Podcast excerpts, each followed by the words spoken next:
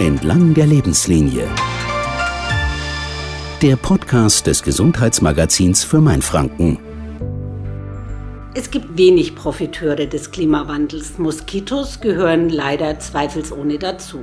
Im aktuellen Podcast der Lebenslinie unterhalten wir uns mit Professor August Stich, Chefarzt der Tropenmedizin im Klinikum Würzburg Mitte, inwieweit durch den Klimawandel Tropenkrankheiten auch bei uns auf dem Vormarsch sind.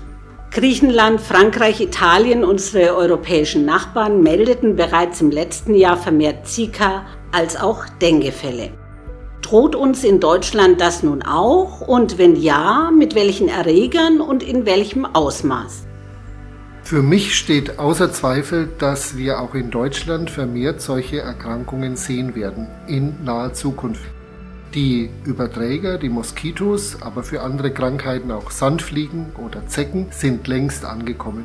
Und die sind angekommen wegen des Klimawandels. Es steht also außer Zweifel, dass wir hier eine Veränderung der Vektorpopulation haben und dann braucht es ein paar Zufälle, bis eine Übertragung dieser Krankheiten stattfindet. Für mich nur eine Frage der Zeit.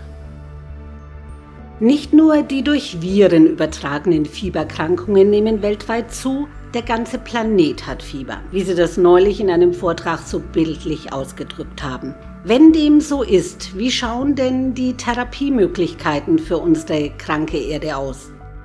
Wir brauchen im Grunde zwei Strategien. Zum einen müssen wir verhindern, dass sich die Temperaturen noch weiter aufheizen und das können wir, indem wir eine Reihe von bereits bekannten Stellschrauben bedienen. Wir müssen dafür kämpfen, dass die Carbonemissionen zurückgehen. Wir müssen schauen, dass wir die Kipppunkte auf der Erde nicht erreichen.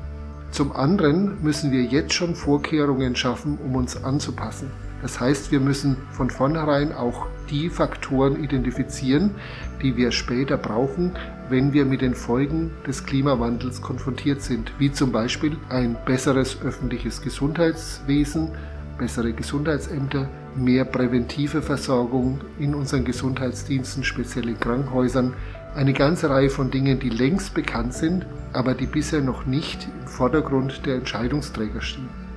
Planetare Gesundheit ist seit letztem Jahr Bestandteil der Medizinerausbildung. Was muss geschehen, dass der Klimawandel nicht den medizinischen Fortschritt und unser aller Gesundheit gefährdet? Im Grunde ist es sehr einfach, das Prinzip zu verstehen und ich bin froh, dass inzwischen auch das Themenfeld planetare Gesundheit in der Ausbildung von Medizinstudierenden einen Platz gefunden hat. Was wir tatsächlich aber brauchen, ist eine Transformation der Gesellschaft.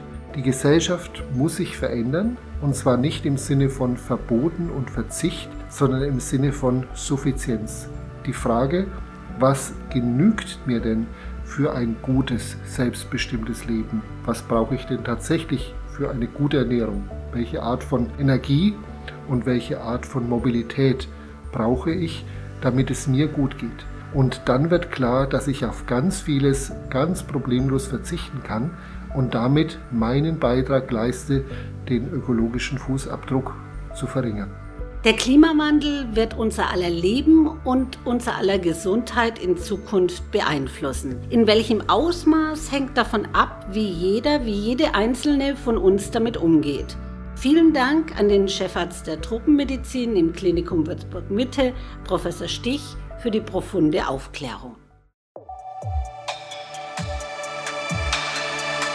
Im Gespräch mit Experten aus der Region der Podcast des Gesundheitsmagazins Lebenslinie.